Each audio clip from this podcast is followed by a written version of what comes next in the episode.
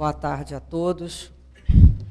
Que Jesus nos envolva sempre nesse clima de fraternidade, de amizade que reina aqui dentro dessa casa.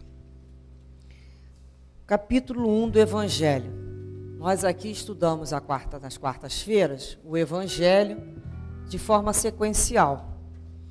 Mas reparamos que não vamos estudar, não estudamos a parte da introdução é muito importante quem tem o Evangelho em casa possa ler a introdução, estudar realmente a introdução, porque ali explica uma série de palavras, profissões que durante todo o Evangelho será utilizado.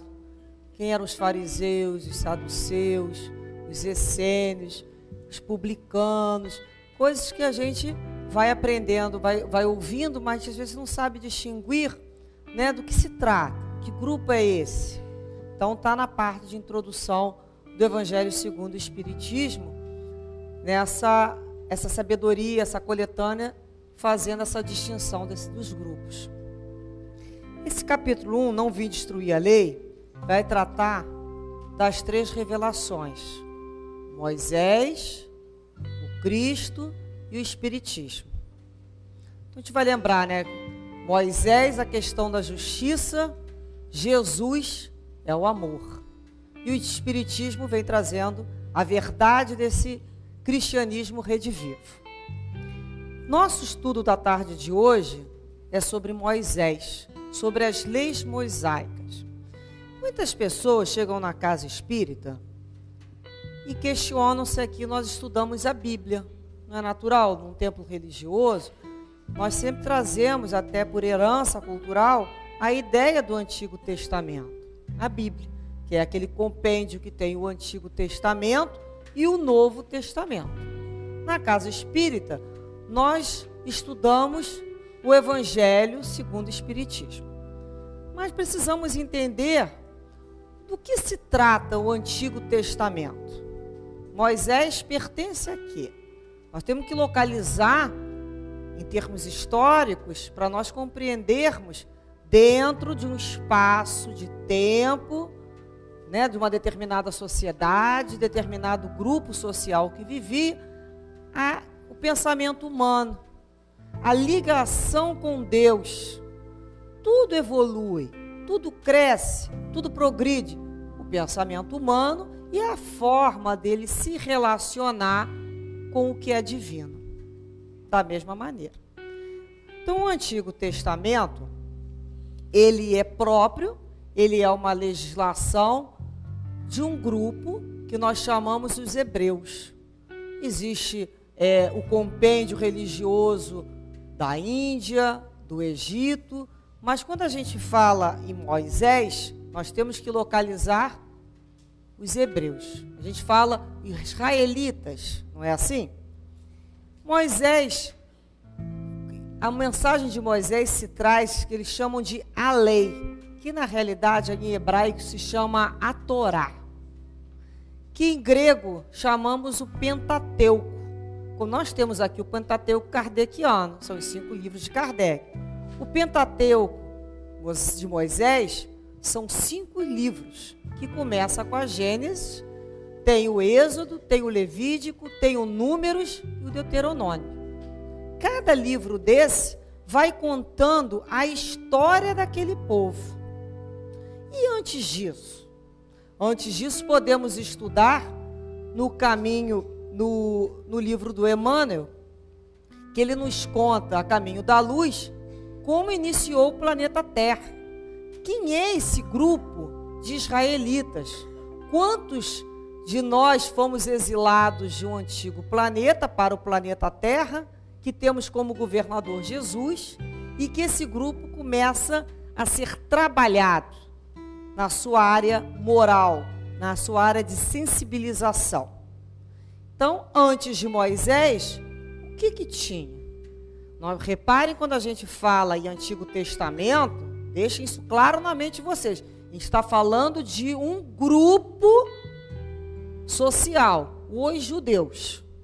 Nós não estamos falando dos indianos, que tem uma cultura milenar, nós não estamos falando dos chineses, nós não estamos falando dos egípcios. Nós estamos falando de uma cultura judaica.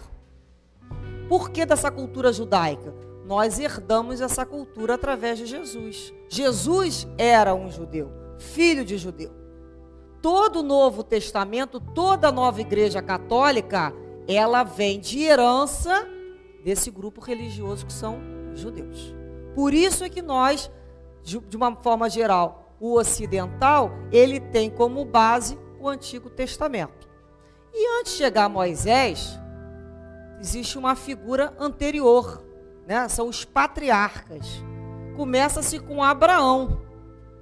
Realmente essa história começa com Abraão, porque todo aquele grupo anteriormente da Mesopotâmia, eles eram poli, eles tinham vários deuses, que chama politeísta, vários, várias divindades. Então Abraão, filho de Taré, que é politeísta, que adorava ao deus Lua, ele tem o primeiro encontro, digamos assim, com Deus. Ele ouve a voz de Deus e Deus propõe a ele uma aliança com a descendência dele. Então, todo pai Abraão, toda descendência judaica inicia a história dos judeus por Abraão, que é muito anterior a Moisés. Então, Abraão, através dessa aliança que faz com Deus, Deus promete duas situações para Abraão: uma descendência próspera, contada como os grãos de areia ou as estrelas no céu, de tão numerosa que será essa descendência de Abraão. E segundo lugar, uma terra prometida que se chamava Canaã. Abraão mora em Ur e ele lá leva o pai, o seu sobrinho Ló e a sua esposa, que se chamava Sarai. Ela era infértil. Não, eles não tinham filhos. E olha só, e Deus promete a ele uma descendência próspera e generosa. Então, essa aliança, em nome dessa aliança, ele sai da terra de Ur em busca dessa terra de Canaã.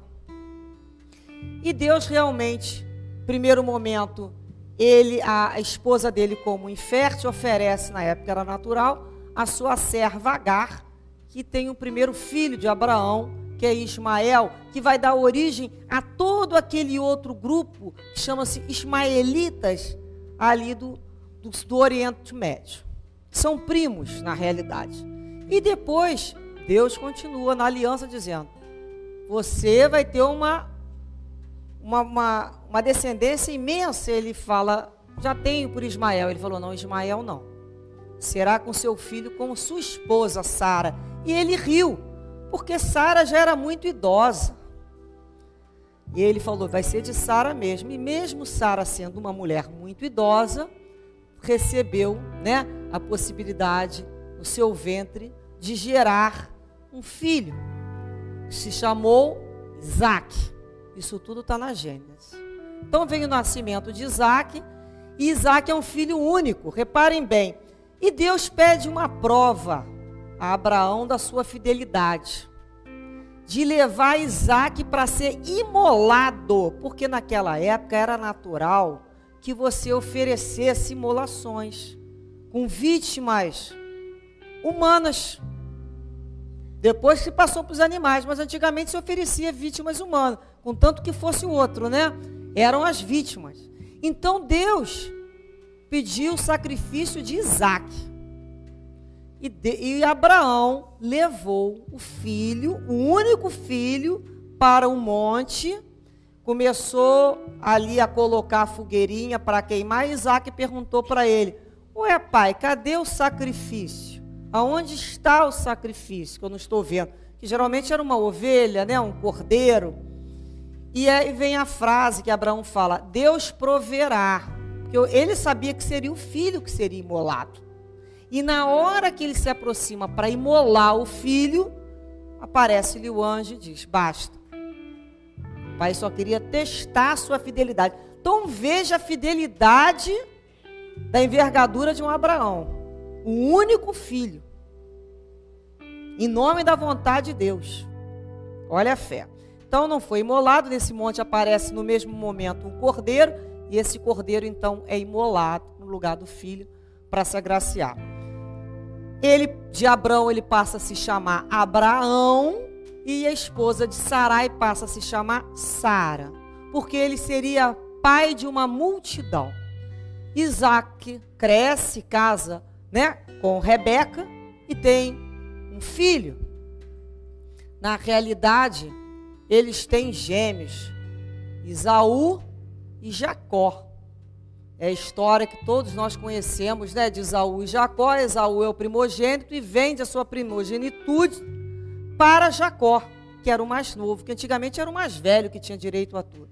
Então Jacó é que vai ao longo da vida, ele que vai ser realmente um patriarca no Antigo Testamento, que passa a se chamar Israel. Deus muda o nome de Jacó para Israel. Ele se casa, ele tem filhos com quatro mulheres diferentes, que é a Lia, né, a Raquel e duas servas, Zelpa e Bala. E dessas quatro mulheres nascem doze homens, doze meninos, doze varões, que daí vai surgir as doze tribos de Israel. Israel mudou, Jacó se chamava, Jacó passou a se chamar Israel. Todos esses doze filhos passam a constituir as doze tribos de quem? De Israel. Essas doze tribos, todas as famílias judaicas ortodoxas, elas têm uma origem numa dessa, desses doze filhos de Israel. E teve uma filha e doze filhos homens dessas quatro mulheres. Dentre esses filhos, o penúltimo foi José.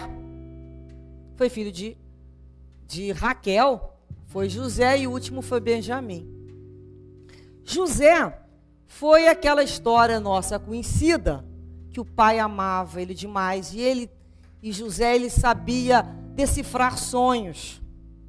Ele falava para os irmãos: Eu ouvi vocês, eu tive um sonho que vocês todos se abaixavam para mim.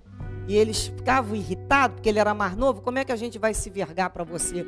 Depois ele teve um sonho que o próprio pai se submetia a ele. Aí o pai, isso é impossível, porque naquela época era um regime altamente patriarcal de um grande clã.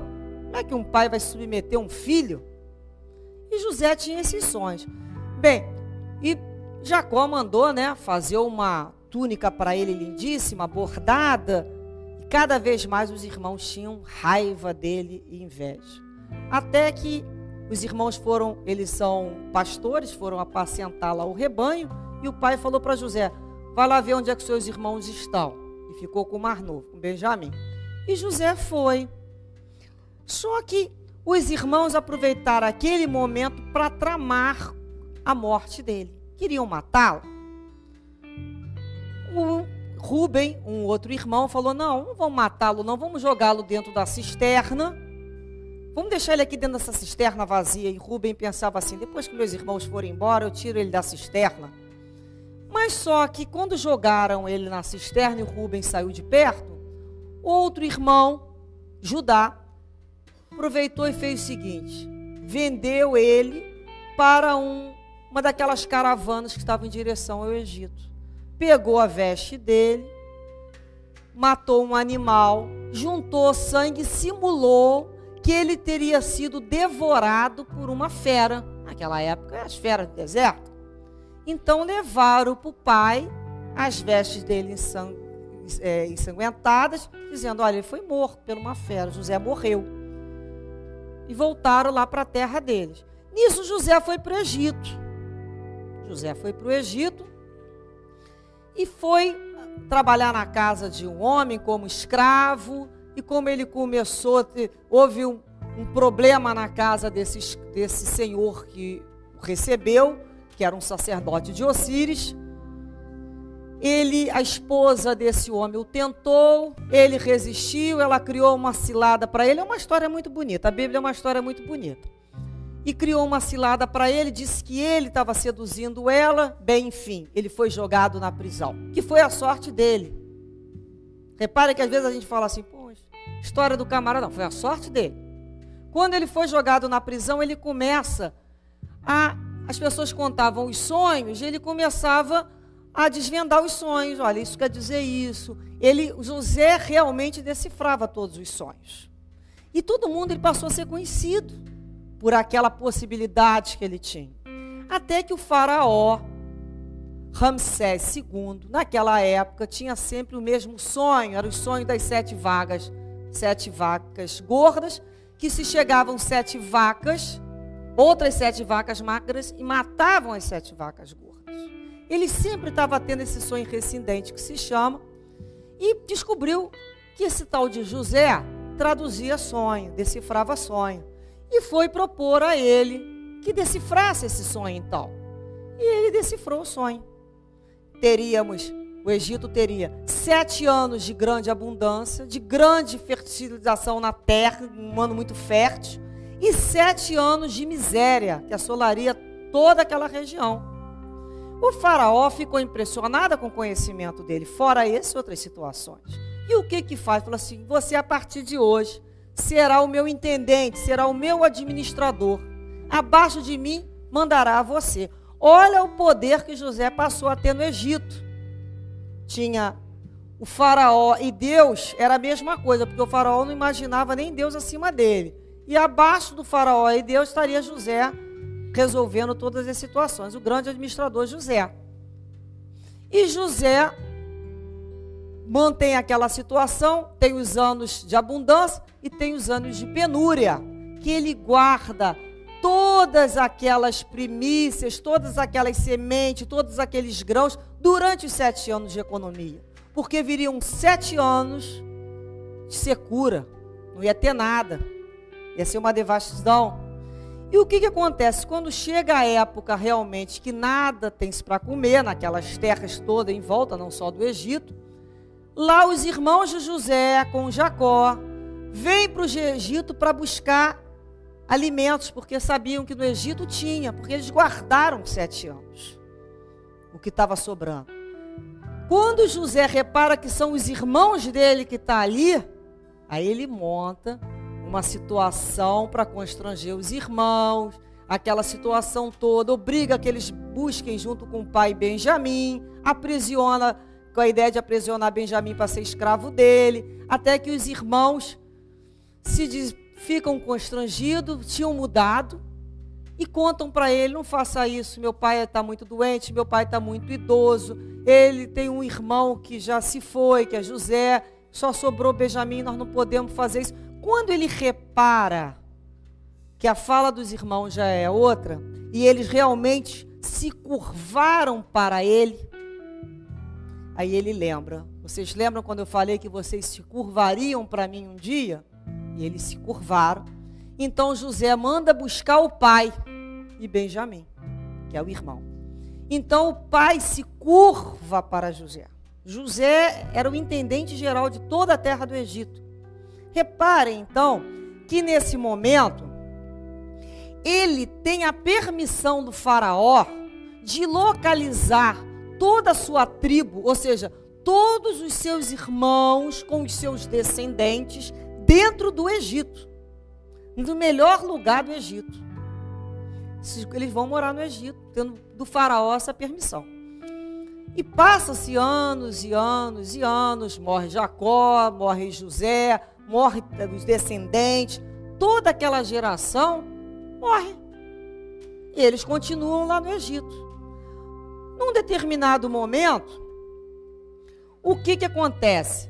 O faraó do Egito começa a perceber que eles são muitos, que os judeus são muitos. Começa a ter quase mais judeu do que egípcio. E esse faraó e esses comandantes atual do Egito não conheceram nem José. Isso tinha ficado lá na história do passado. Gerações já tinham né, o tempo, a dobra do tempo já tinha se passado. Então eles pensaram bem, raciocinaram como homens de defensores de território. Ó, tem mais judeu do que egípcio daqui a pouco. Se nós entrarmos em guerra, eles são a maioria. Então começaram a oferecer serviços forçados para eles, botaram eles num processo de escravidão, para que eles desistissem. Não dando certo, conversou lá com as parteiras, conversou com as parteiras egípcias, olha, todo filho macho de judeu você mata. Só deixa as meninas. As parteiras não aceitaram o negócio. Depois foi dada uma lei que todo filho macho judeu tinha que ser jogado no rio, ser afogado. Nessa época ocorre o nascimento de Moisés. Olha a hora que Moisés entra na história. Mas olha em quanto tempo, desde Abraão, passando por, pelos patriarcas Isaac, Jacó, José e todas aquelas descendentes, até se chegar em Moisés.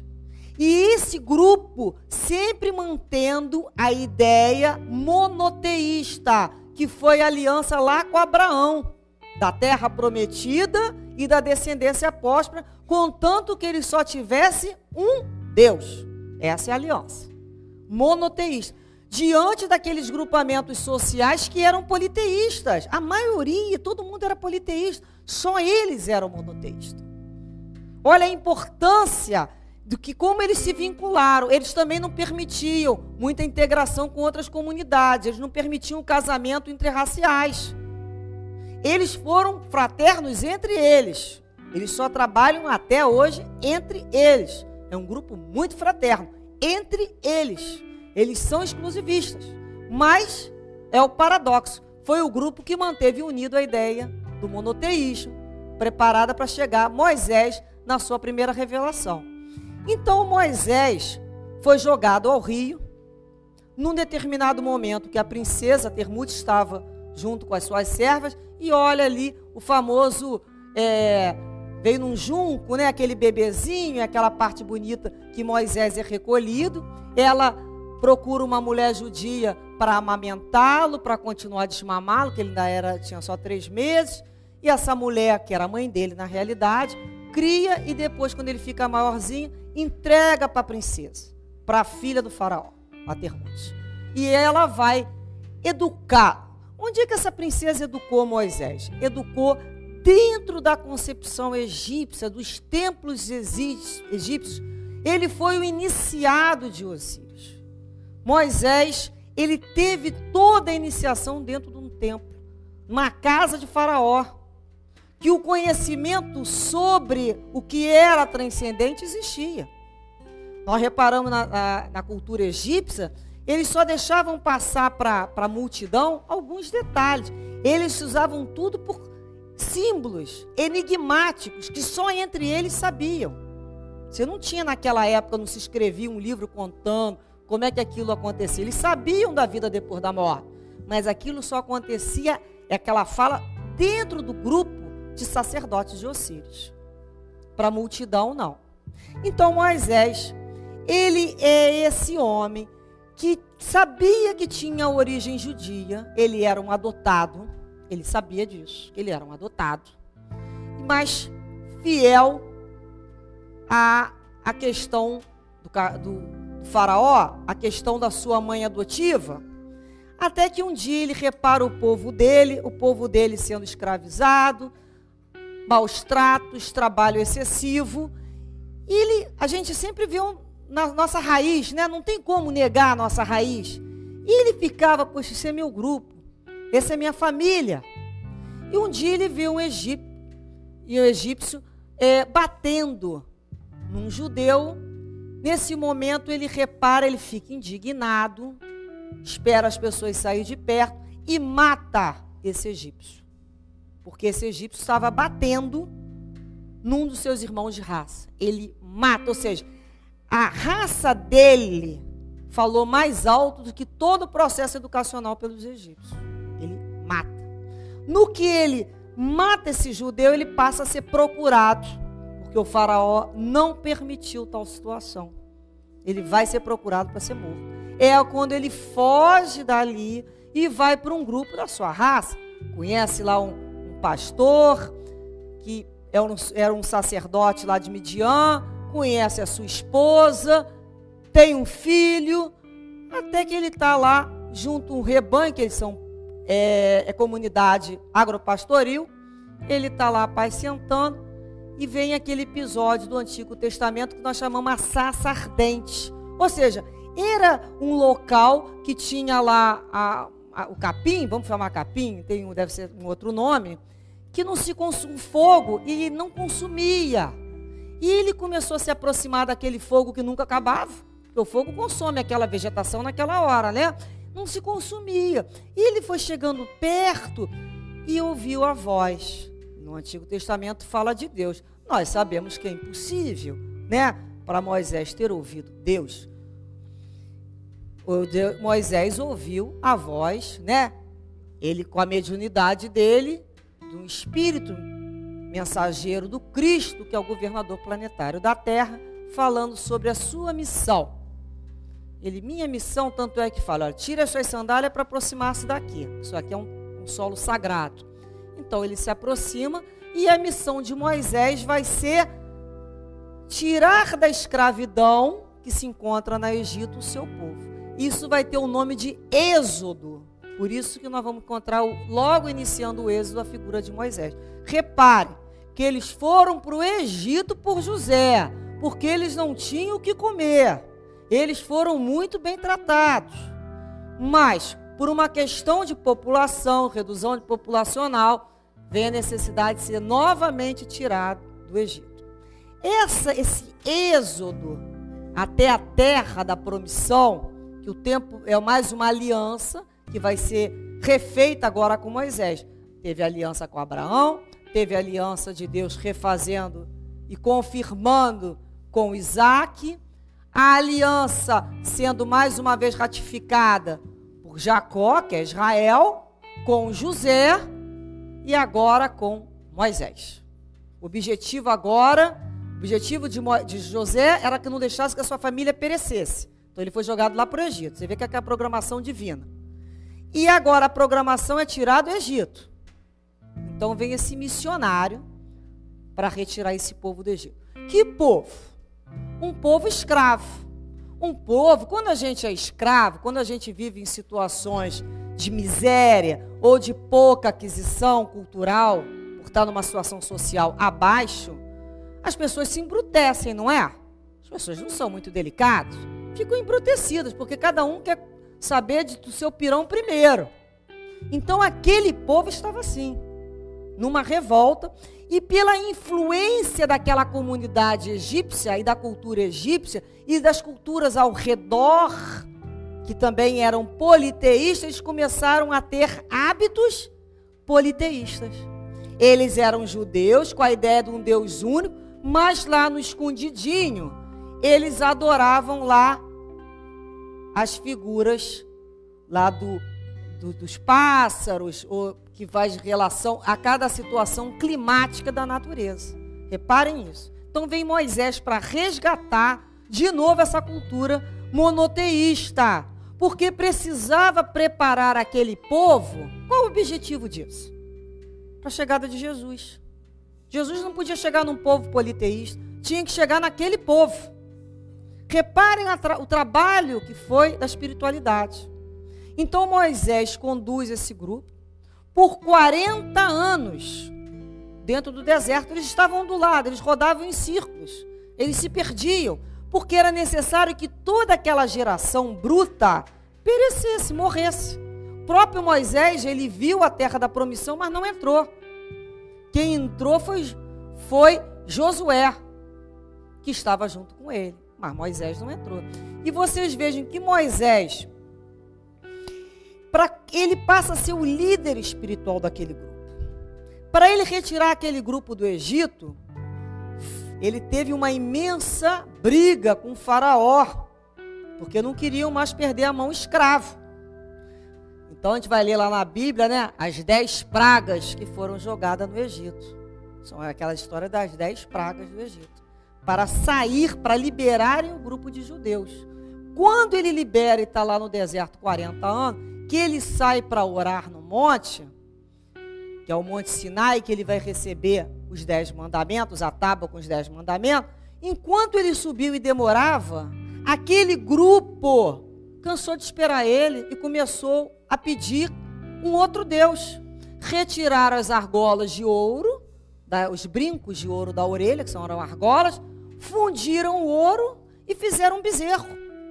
Enquanto Moisés está falando com Deus, já fizeram um bezerro de ouro e já começaram a adorar o bezerro. Não conseguia ficar sem a ideia de uma imagem. Reparem isso. Então Moisés voltou e falou: Mas vocês não aguentaram esperar eu pegar a mensagem? Então, aquela primeira pedra foi quebrada e ele novamente se prepara, né, uma preparação espiritual para receber a mensagem divina, que nós vamos chamar até hoje o Decálogo, que é a base de toda a instituição jurídica do mundo. São os dez mandamentos. Essa lei é a lei divina. Como é que Moisés recebeu essa lei? Ele é um médium. Moisés é um médium de uma faculdade, uma possibilidade que a própria história vai demonstrar. É a primeira revelação. É esse falar de Deus.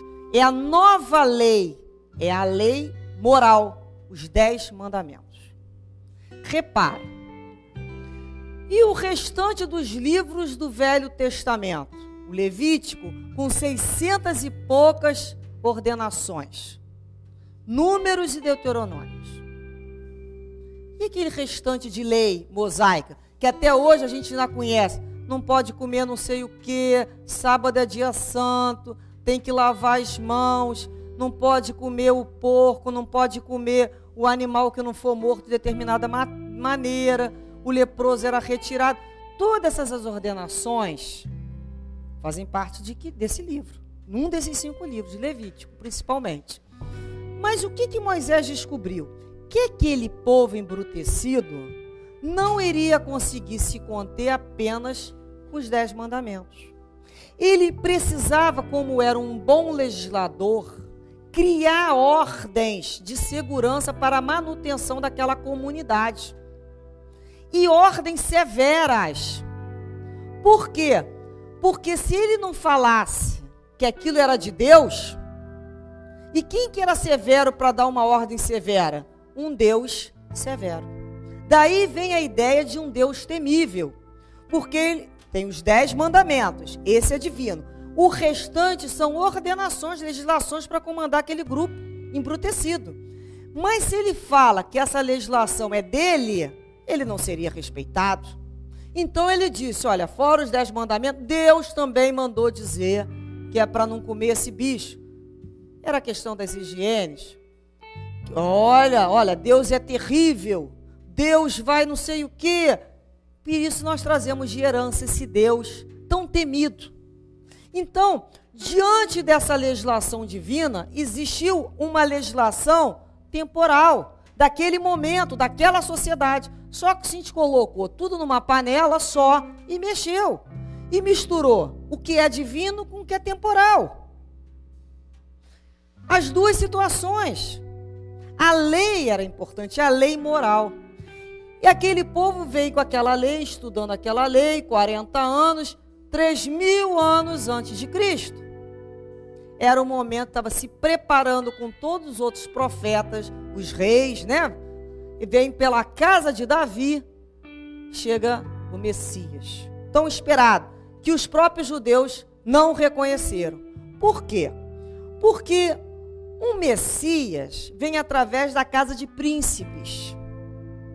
É aquele que vem muito rico e abandona a riqueza. Não, esse Messias é difícil de ser aceito.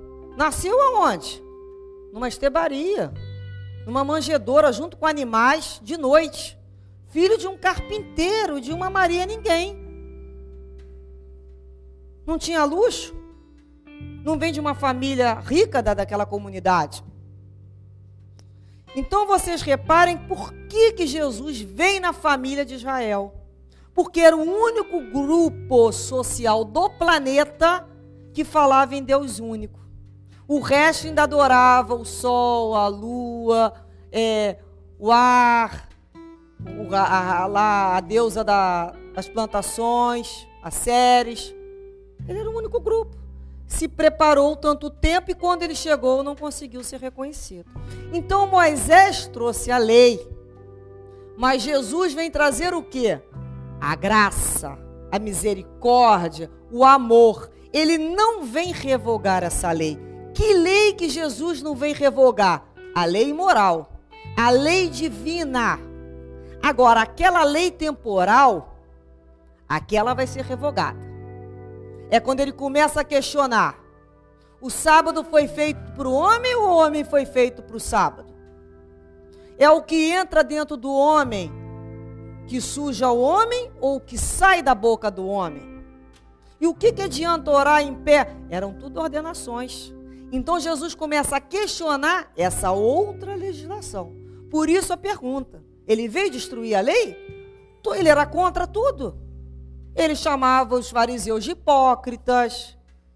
Ele questionava a questão de guardar o sábado daquela maneira. Ele questionava por que estão vendendo é, pombo, por que estão vendendo cabrito, cordeiro na casa do meu pai para oferecer sacrifício. Ele questionou o sacrifício, ele questionou o jejum.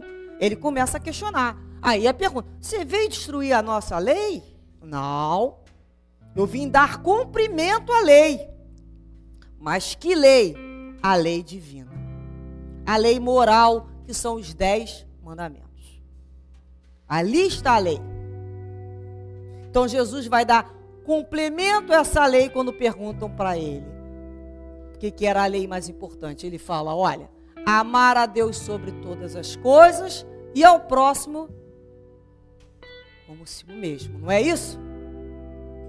Aí está toda a lei e os profetas. Ou seja, o resumo de todos os dez mandamentos está em amar o próximo como a si mesmo e a Deus acima de tudo. Está o resumo.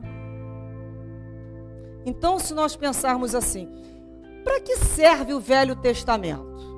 O Antigo Testamento, Velho Testamento, antes da chegada de Jesus, que é o Pentateuco ou a Torá, é um repositório são histórias morais, de, podemos tirar dali trechos de grande sabedoria se soubermos ler. Se soubermos ler. Porque aquele Deus vingativo, não. Jesus traz a concepção de que Deus? Do Pai. Pai misericordioso, bom e justo. Abba, é como ele chamava, carinhosamente esse Pai. Então, nós podemos perceber que existe a lei e podemos perceber que existe a graça pelo Cristo, o amor. Podemos viver na lei e não estarmos na graça. Reparem uma coisa. Vocês no papel de hoje, vocês receberam aí todo o decálogo. Não matará, diz a lei. Mas eu me lembrei de uma história que não está aí nesse papel de vocês não que diz o seguinte: chega um jovem para Jesus, chama o bom moço, né? E fala assim para Jesus: Tenho respeitado. Um jovem aproximou-se de Jesus e disse: Bom mestre, que bem devo fazer para adquirir a vida eterna? Jesus respondeu: Por que me chamas de bom? Apenas Deus é bom. Se queres entrar na vida, cumpre os mandamentos. Deus falou para o moço cumpre os mandamentos. A lei mosaica, o decálogo. Aí o moço falou assim: Que mandamentos? E Jesus falou: Não matarás, não cometerás adultério, não furtarás, não prestarás falso testemunho, honrarás teu pai e tua mãe e amarás o teu próximo como a ti mesmo. E o jovem lhe disse: Eu tenho respeitado todos esses mandamentos desde que cheguei à juventude. O que falta ainda? Ou seja, ele cumpria a lei? Cumpria. Vamos reparar isso. Ele cumpria a lei. Ele está dentro da lei. Primeiro momento, a lei. Mas eu já faço isso. Eu cumpro todos os mandamentos. Aí Jesus continuou. Aí vem a segunda parte. Jesus fala assim, ó. Que falta ainda? Ele perguntou para Jesus. Quem pergunta quer saber. Jesus respondeu: Se tu queres ser perfeito, vai e vende o que tens e dá aos pobres e terá um tesouro no céu. Depois vem e segue-me. Hum, aí complicou. Ele cumpriu os mandamentos, a lei. Esse além da lei é o que Jesus nos pede. É o amor. Vende tudo que você tem e me segue. Aí ele parou. Aí ele falou, retirou muito triste. Ele possuía muitos bens. E Jesus vai dizer, né? O que é difícil é um rico no reino dos céus. No sentido que é muito difícil o desapego. Então, quando a gente fala em lei, é não matarás.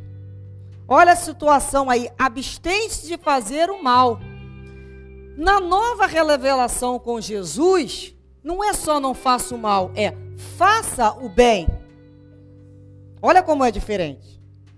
Nós aprendemos a não matar. O problema é agora o segundo momento. Faça o bem. Não é abstente. É a... Primeiro Moisés falava, né?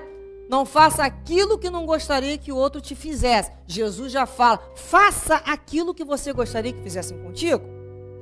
Olha como é diferente. Então nós podemos andar na lei e não estarmos nesse momento da graça. Do que, que é a graça? Da caridade. O amor nada mais é do que a caridade, do que o sentimento pelo, pelo próximo. Então eu ando na lei, mas talvez não na graça. Porque quem anda na graça certamente anda na lei. Repararam? A gente pode reparar? É interessante esse processo. Nós vamos ver que o moço andava na lei. Quando a gente lembra de Paulo de Tarso, ele teve uma fase que ele andou na lei. Quando ele encontra Jesus, ele transcende a lei.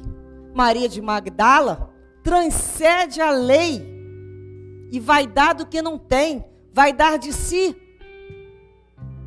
Então é quando nós começamos a reparar que a lei é a base desse edifício. E o amor vai levantar essas colunas com a chegada do Cristo. Não é? A lei, ela é o freio. É quando diz para a pessoa assim: não faça isso. É um freio. Já a fala de Jesus é um estímulo para que você faça coisas boas. Quando a lei chega através do decálogo, nós vamos reparar que começa um processo de conscientização do nosso grupo aqui da, do planeta Terra. Porque antigamente era normal matar, era um ato natural. Ela me, eu quero um negócio que está com ela, mato ela e tiro o negócio. Era um natural. Quando Moisés vem com a ideia do olho por olho, dente por dente, já é uma evolução na legislação. Por quê?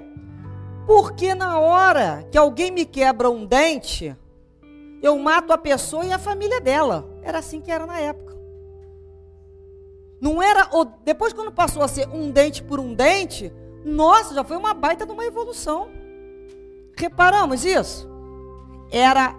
Então, quando uma pessoa me lesava ou matava um boi meu, eu exterminava o gado da pessoa, a pessoa e pegava a família dela como escravo. Isso era natural.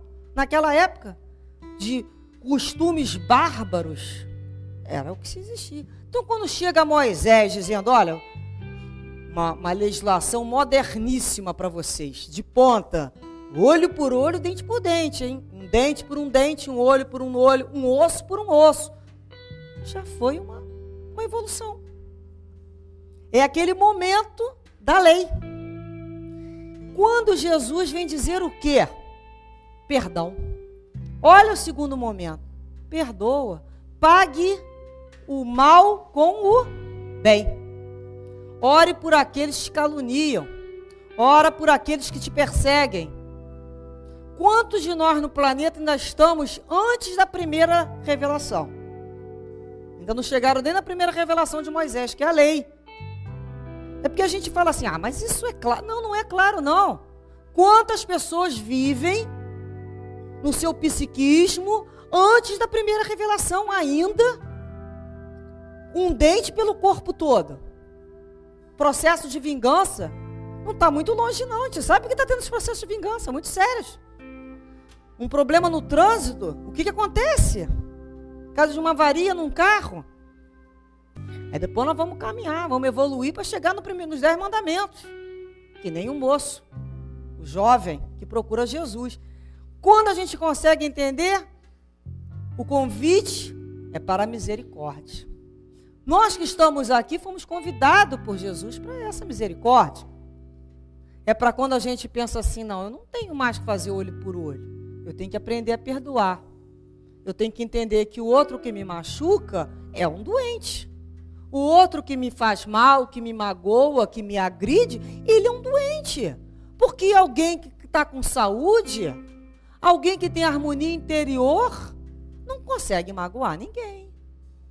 A vida daquela criatura é plena. O nosso olhar para o irmão é um outro olhar. Então nós vamos perceber que a legislação mosaica, ela até hoje é vivenciada pelo grupo de judeus. Ainda no grupo religioso deles, ainda é o Pentateuco, é a Torá que vale. Eles são fraternos entre eles. Mas não aceitam o grupo. Por isso nós vemos as necessidades são locais, a comida é uma comida feita com determinadas é, pontuações, é, os, os animais têm que ser mortos de uma determinada maneira, têm que ser guardados de uma determinada maneira. Tudo são prescrições levíticas. Até hoje eles vivem nessa situação. Até hoje. Enquanto o cristianismo encontrou Jesus. Que Jesus não destruiu a lei moral. Ele aproveitou daquele povo, que ele veio daquela raiz davídica, com a ideia do monoteísmo de um Deus único, mas que tipo de Deus? Deus Pai. O Deus terrível acabou. Essa ele revogou. Todas aquelas prescrições Jesus revogou. Qual que ele mantém? Deu cumprimento à lei do amor.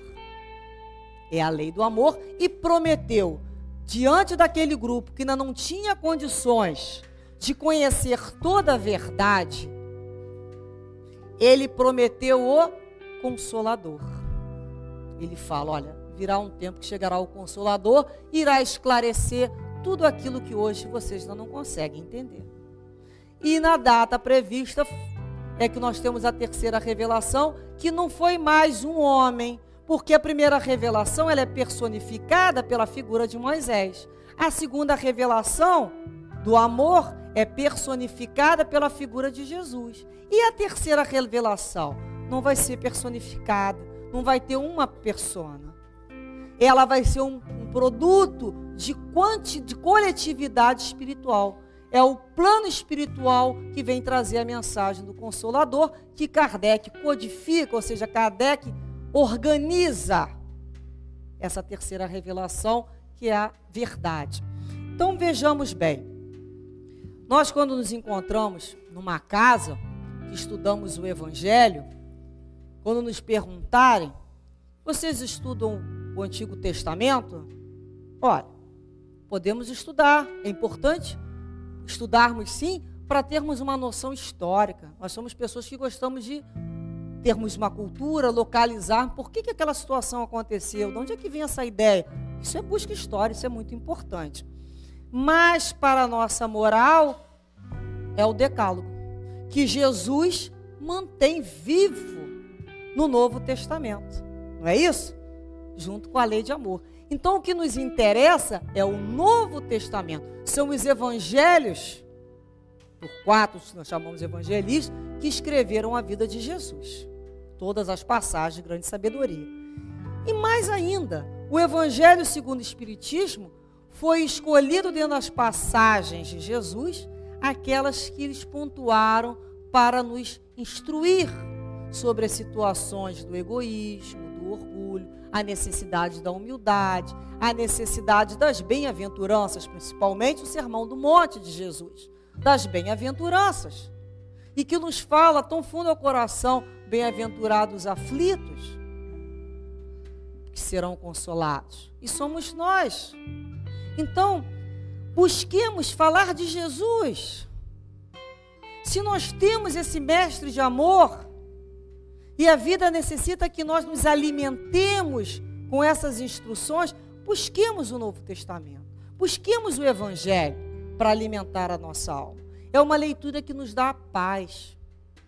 O Evangelho segundo o Espiritismo, com os seus 28 capítulos, não é um livro para ter apenas na cabeceira.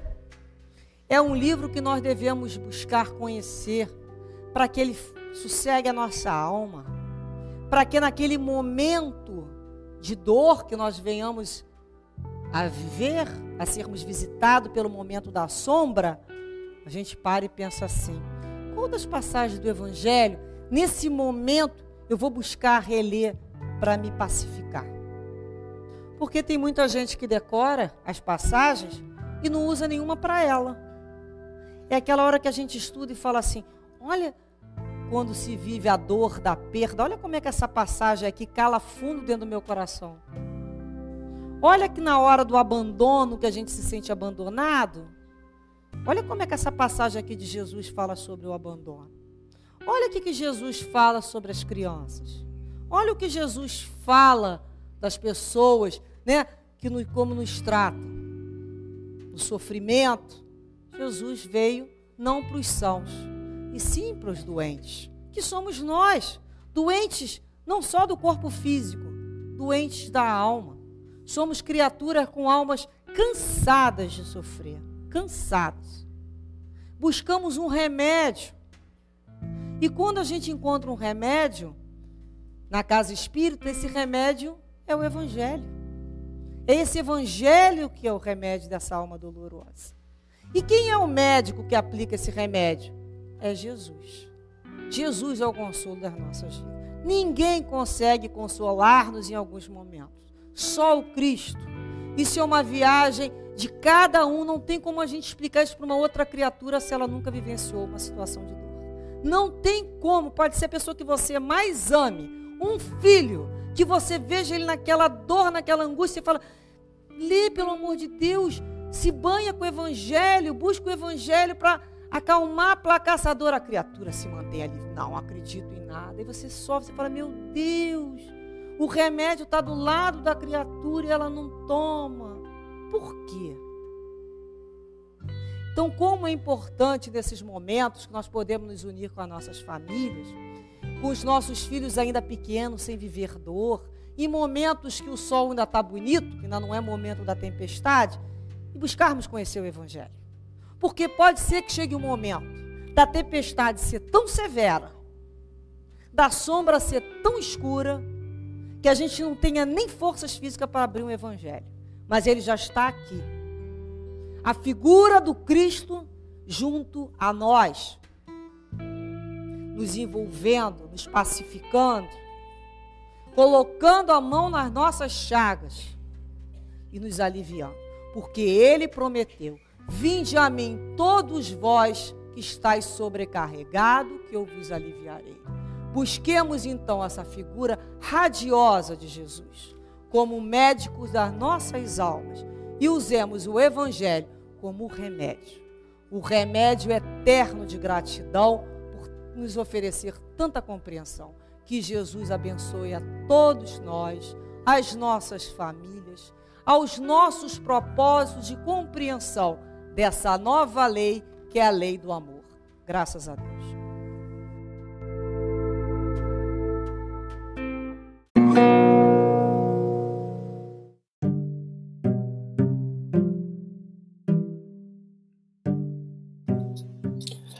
Este é o podcast Maristela Santos, Reflexões Espíritas. Buscamos compartilhar reflexões sobre os ensinamentos e mensagens de amor e consolação da nossa querida doutrina espírita. Nesse podcast, desenvolvemos dois programas principais. Diariamente, pela manhã, disponibilizamos reflexões de até 20 minutos sobre importantes mensagens de espíritos amigos, psicografadas por Chico Xavier, como as séries sobre os livros Calma, Coragem e Jesus no Lar. E, toda quarta-feira, divulgamos uma palestra espírita, gravada ao vivo sobre os mais variados temas espirituais. Os episódios podem ser acessados no Spotify, Google e Apple Podcast e nas principais plataformas agregadoras. Assim como assisti-los em formato de vídeo no nosso canal no YouTube, Maristela Santos, através do link na descrição do episódio. Esperamos que esses estudos possam te fortalecer e fazer companhia nesse período.